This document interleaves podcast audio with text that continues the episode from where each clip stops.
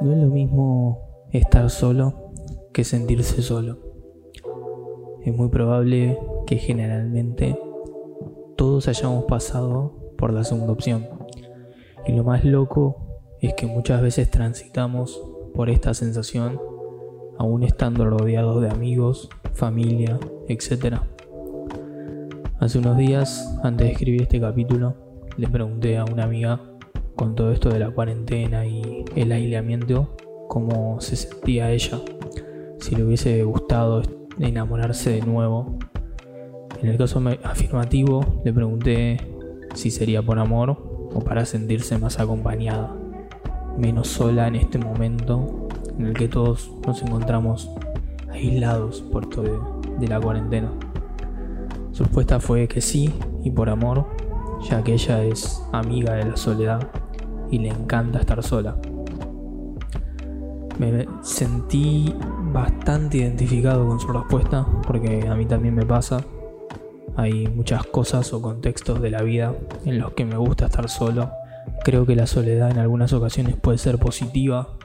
Eh, a veces las personas necesitamos estar más tiempo solos como una forma de de descansos y en estos casos la soledad resulta agradable. Se siente como una oportunidad para cargar las pilas, para promover la creatividad, para conectarse con uno mismo, o por lo menos así lo siento yo. Eh, pero pensándolo bien, esa soledad positiva, o la soledad en sí, no tiene nada que ver con el, el sentirse solo. Y creo que esta es una sensación por la que pasamos todos en este último tiempo en cuarentena.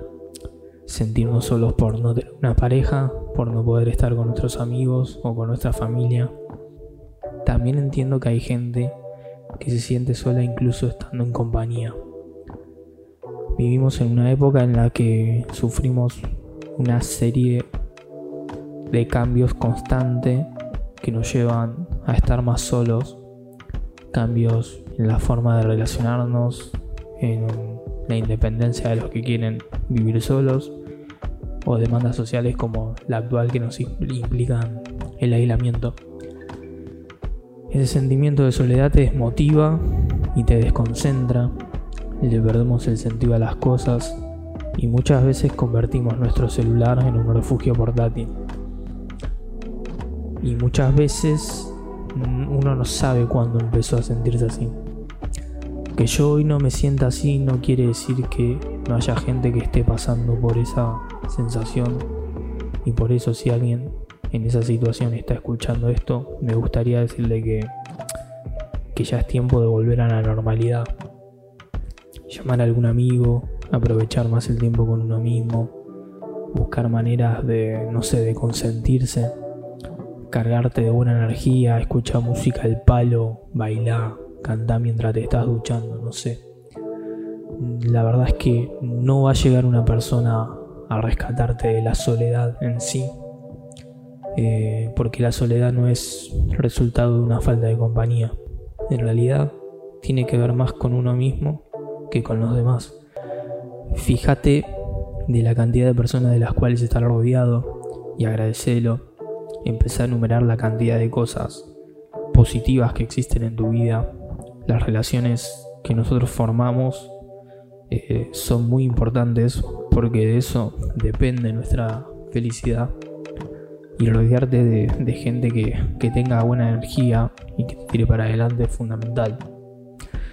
Muchas veces creo que llegamos a sentir esa, esta sensación porque nos hacemos problema por cosas que no, no tienen sentido.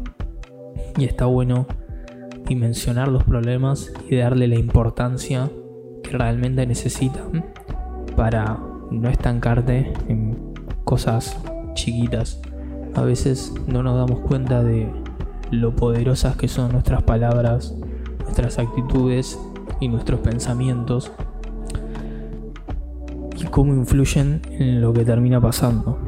Para que te des una idea, nuestro cerebro no puede distinguir entre las cosas que nosotros realmente vivimos de las que nosotros estamos imaginando.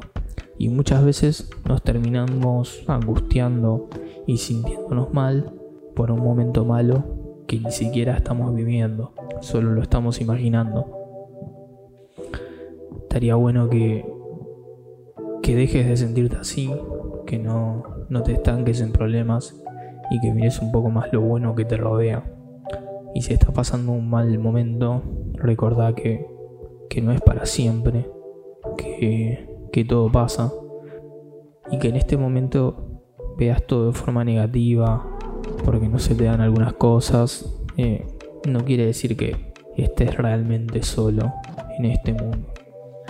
A veces es cuestión de bajar un poco las expectativas, de ponerle onda y tratar de, de no darle tanta importancia a eso que te está angustiando y te lleva a encerrarte en vos mismo, a sentirte con, con esa sensación de soledad.